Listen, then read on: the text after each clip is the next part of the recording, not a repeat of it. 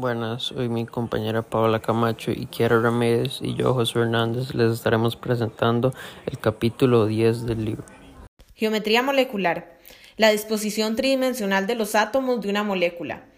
La geometría de una molécula afecta sus propiedades físicas y químicas, por ejemplo el punto de fusión, el punto de ebullición, densidad y tipos de reacciones.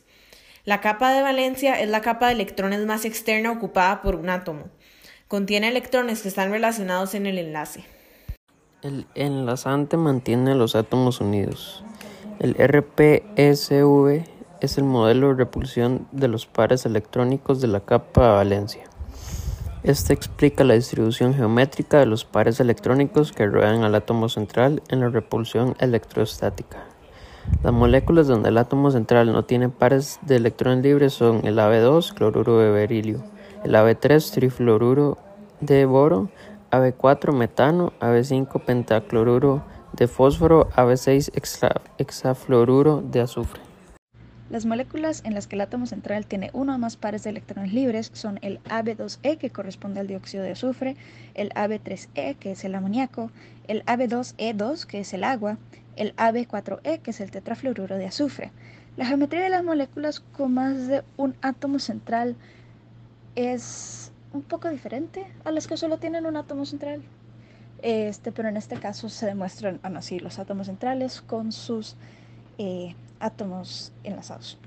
Y las reglas para la aplicación del modelo RPSD incluyen escribir la estructura de Lewis de la molécula considerando únicamente los pares de electrones alrededor del átomo central y contar el número de pares de electrones que rodean al átomo central, sean pares enlazantes y pares libres, enlaces simples, dobles y triples. El desplazamiento de la densidad electrónica se simboliza con una flecha cruzada sobre la estructura de Lewis para indicar la dirección del desplazamiento. Hay una separación de cargas y se usa el signo de delta para representar una carga parcial. Dicha separación queda confirmada en un campo eléctrico. Cuando el campo está presente, las moléculas del compuesto orientan su extremo negativo hacia el lado positivo y viceversa. Una medida cuantitativa de la polaridad de un enlace es su momento dipolar que es el producto de la carga Q por la longitud R entre las cargas. Para que la neutralidad eléctrica se mantenga, las cargas en ambos extremos de una molécula diatómica eléctricamente neutra deben ser iguales en magnitud y de signo opuesto. Las moléculas diatómicas que contienen átomos de elementos diferentes son moléculas polares y tienen momento dipolar. Las moléculas diatómicas que contienen átomos del mismo elemento son moléculas no polares y no tienen momento dipolar. El momento dipolar de una molécula formada por tres o más átomos está determinada por la polaridad de sus enlaces y de su geometría. Aunque haya enlaces polares no significa que la molécula tenga un momento dipolar. El tema de teoría de enlace de valencia. La teoría de Lewis del enlace químico no explica con claridad por qué existen los enlaces químicos.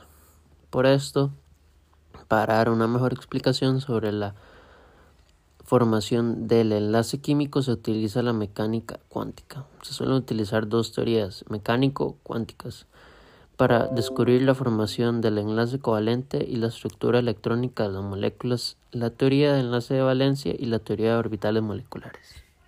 La teoría de enlace de valencia explica que los electrones en una molécula ocupan orbitales atómicos de los átomos individuales. La teoría de orbitales moleculares explica la formación de orbitales moleculares a partir de los orbitales atómicos. Cabe recalcar que ninguna abarca todos los aspectos del enlace, pero cada una colabora para brindar un mejor entendimiento de las propiedades moleculares. Según la teoría del enlace de valencia, cada electrón es atraído por el núcleo del otro átomo. Al mismo tiempo, los electrones se repelen y los núcleos se repelen, ya que negativo y negativo se repelen y positivo y positivo se repelen. Mientras los átomos todavía estén separados, la atracción es mayor que la repulsión, por lo tanto, la energía potencial del sistema disminuye. Esta tendencia continúa hasta que la energía potencial alcanza el valor mínimo.